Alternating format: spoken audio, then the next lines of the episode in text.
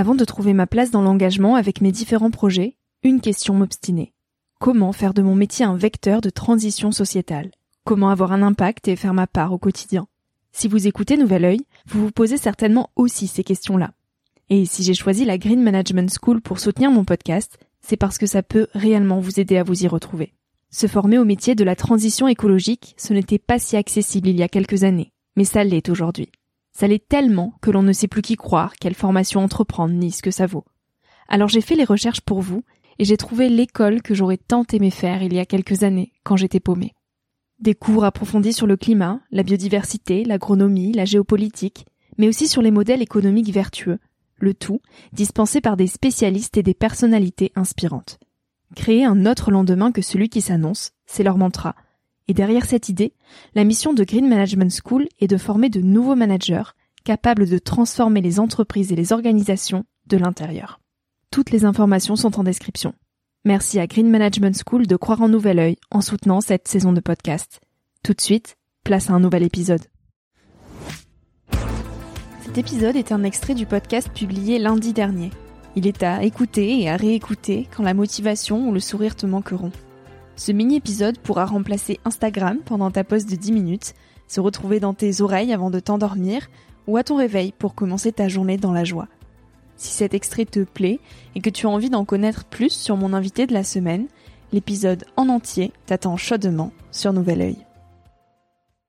J'ai toujours voulu être la meilleure en classe, à vouloir faire tout bien mes études, à vouloir être fonctionnaire pour avoir un boulot à vie et une, une, une sécurité financière et professionnelle, tout bien, tout bien, tout bien. Et ben en fait, je me suis rendu compte que j'étais pas faite pour ça. Donc du coup, j'ai bifurqué. Et euh, bah, quand tu démissionnes de la fonction publique, t'es pas accompagné, donc t'as zéro chômage, donc t'as tout ça, tout ça. Et j'ai dit, en fait, je préfère me mettre dans mon insécurité profonde, la plus la plus profonde qui soit. Et, et en fait, j'ai questionné à chaque fois, mais pourquoi, pourquoi? Et pourquoi tu fais ça? Et, et après, je me suis dit, mais en fait, qu'est-ce qui peut t'arriver de pire? Je considère l'eau comme euh, un élément vital qui regorge de mystères. On en apprend encore euh, tous les jours et je suis sûre, et peut-être dans quelques années on en reparlera, qu'il y a un lien énergétique à l'eau, qu'on est complètement tous reliés par l'eau. Moi, je compare beaucoup les rivières à notre système sanguin. Si on les obstrue, si on les bloque, on construit des barrages, on, crée des méga bassines, etc. Et eh ben on les empêche de circuler, on empêche l'eau et le flot de, passer. Et c'est exactement la même chose avec notre corps. Si on bloque un, vaisseau sanguin ou une artère, on meurt. Donc on doit vraiment traiter nos rivières comme on traite nos propres corps. Euh, je me suis rendu compte que notre croissance économique allait de pair avec euh, l'évolution des prélèvements en eau aussi la démographie, mais en fait on a accéléré le cycle de l'eau, on a accéléré nos modes de vie. En fait, tout s'accélère, même le climat, enfin tout, tout, tout. Et là, ce qui nous est demandé de faire, c'est de ralentir.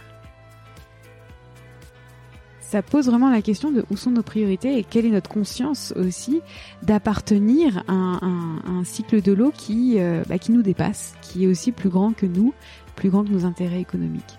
Il y, a un effet au départ de sidération, même beaucoup de déni, beaucoup. Et en fait, euh, plus on parle de ça, plus il y a une montée du climato-scepticisme, c'est impressionnant, malheureusement.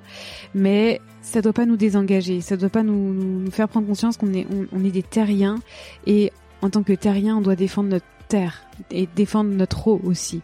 Donc c'est dans notre droit de le faire. Et moi, c'est pour ça que je le j'engage beaucoup de, de, citoyens et j'essaie de donner la, la, voix et de la parole et des infos le plus possible pour euh, faire de l'empowerment citoyen euh, et l'amener avec de la douceur et de l'amour parce que la haine et la colère, ça n'amène pas pour moi à de l'action qui est bienveillante et qui est constructive.